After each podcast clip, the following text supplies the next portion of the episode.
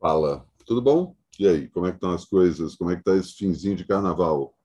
Eu sou Alexandre Matias esse é mais um Climatias. Se você está me ouvindo pela primeira vez e está vendo um monte de imagem que diz respeito ao que eu estou falando, saiba que essa é a oitava temporada do Climatias no YouTube. Se você está chegando pela primeira vez, assina o meu canal e aperta o sino, porque além do Climatias, que é um programa diário que existe desde março de 2020, comentando essa época bizarra que a gente está vivendo, ainda tem vários outros programas que eu estreio no meu canal no YouTube. Vou falar do que eu estreiei nessa sexta-feira, não, nesse sábado, e o que eu vou estrear nesse domingo.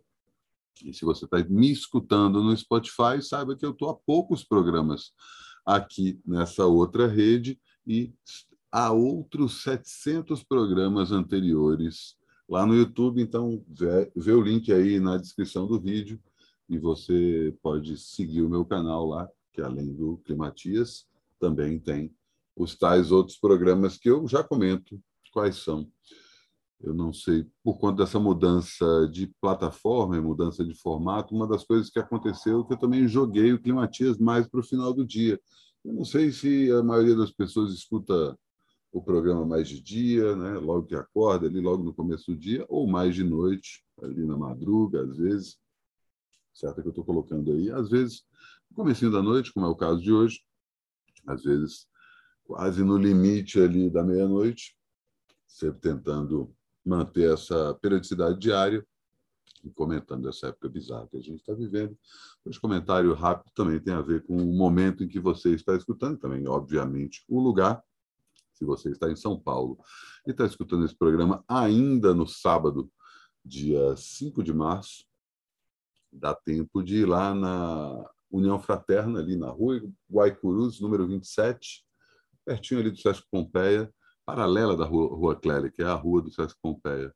Cola lá que a gente começa às oito da noite mais uma edição das Noites de Trabalho Sujo no Carnaval com a espetacular orquestra, orquestra espetacular orquestra, espetacular charanga do França essa mania de chamar o Tiago de maestro, acabo transformando a charanga no orquestra. Não é hora de orquestra, não, é hora justamente de charanga. Charanga faz um showzaço, duas horas direto, só hit, sem parar. E também, um pouco antes, entra ali uma atração especial que dominou aí o mês de fevereiro nas noites de trabalho sujo. Quem foi no Tóquio é, no meio do mês, e quem foi nas duas outras edições ali na União Fraterna teve a presença inusitada do Silver Guy, também tocando hits carnavalescos com toda a sua peculiaridade. O... Tem ingresso para vender na hora. Caiu Motoró no sábado, né? Se você está aqui em São Paulo, se você não está, deve ter visto aí pelas redes sociais. Choveu até pedra mas felizmente o tempo deu uma arrefecida. Se está querendo terminar o carnaval numa boa, com a galera tranquila, ouvindo um som legal, cola lá que não tem erro. Sempre uma festa de primeira.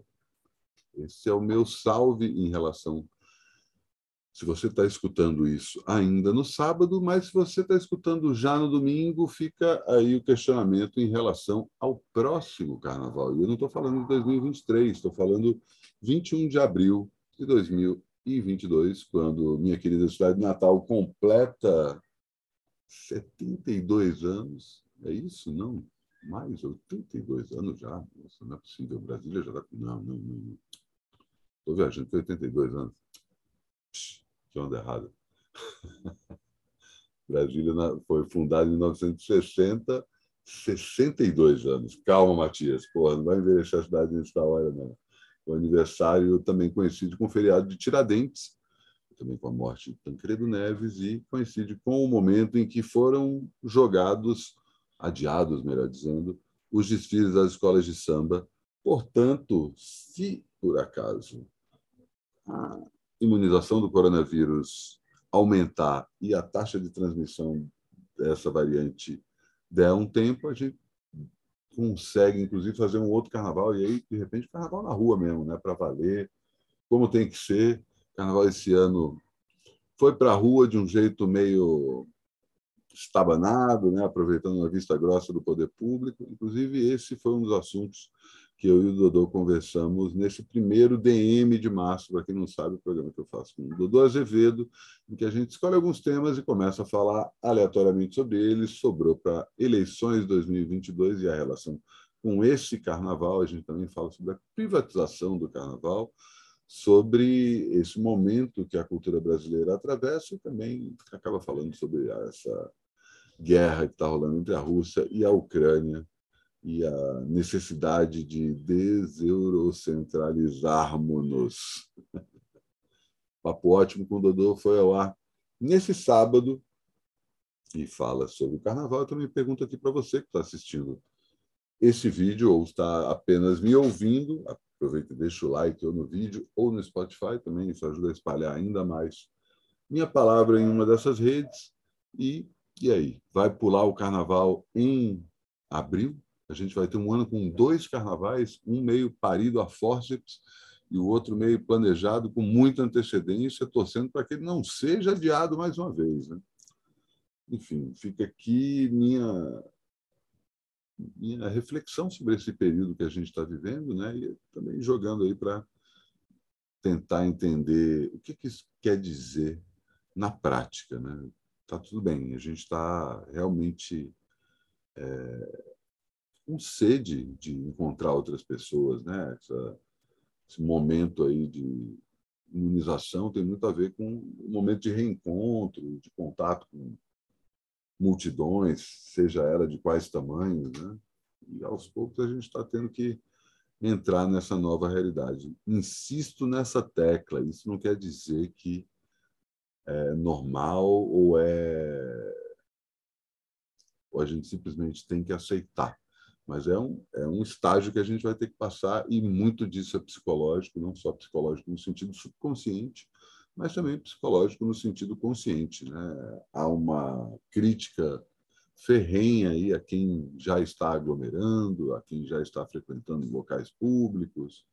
Né? A gente está aí às vésperas também de ver o fim da máscara em locais públicos e o fato é que esse fim da máscara já aconteceu, né? Só estabelecimentos como supermercados, farmácias, né, pedem o uso de máscara. Você pensar um restaurante, por exemplo, a pessoa entra no restaurante, dependendo do restaurante, dependendo do boteco, já vi a galera circulando sem máscara, já vi, inclusive, show em teatro que a pessoa tira a máscara, sala de cinema, enfim.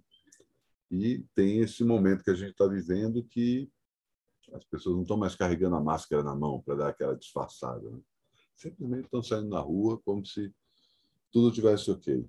Não está tudo ok, mas a gente também não pode ficar completamente paranoico uma vez que já estamos imunizados. Vamos aos poucos aí, todo mundo junto, cada um com seu tempo, porque cada um absorveu isso de, da sua forma. E nesse domingo tem mais um aparelho, eu, Tomate e Vlad. Aproveitamos o aniversário o Lou Reed, que infelizmente nos deixou na década passada, faria 80 anos essa semana passada, e a gente pega esse gancho para falar de um evento bem Reediano que aconteceu e que ganhou é, a internet, como todas esses, essas questões inusitadas envolvendo cocaína, uma bunda e Story to Heaven. Gente fala disso para assunto também para falar de várias outras coisas. Você sabe como é que é o ritmo do aparelho. O aparelho vai ao ar ou no começo, no final da manhã de domingo, no começo da tarde, vai depender muito da hora que eu acordar. Vamos ver como é que vai ser o baile de hoje.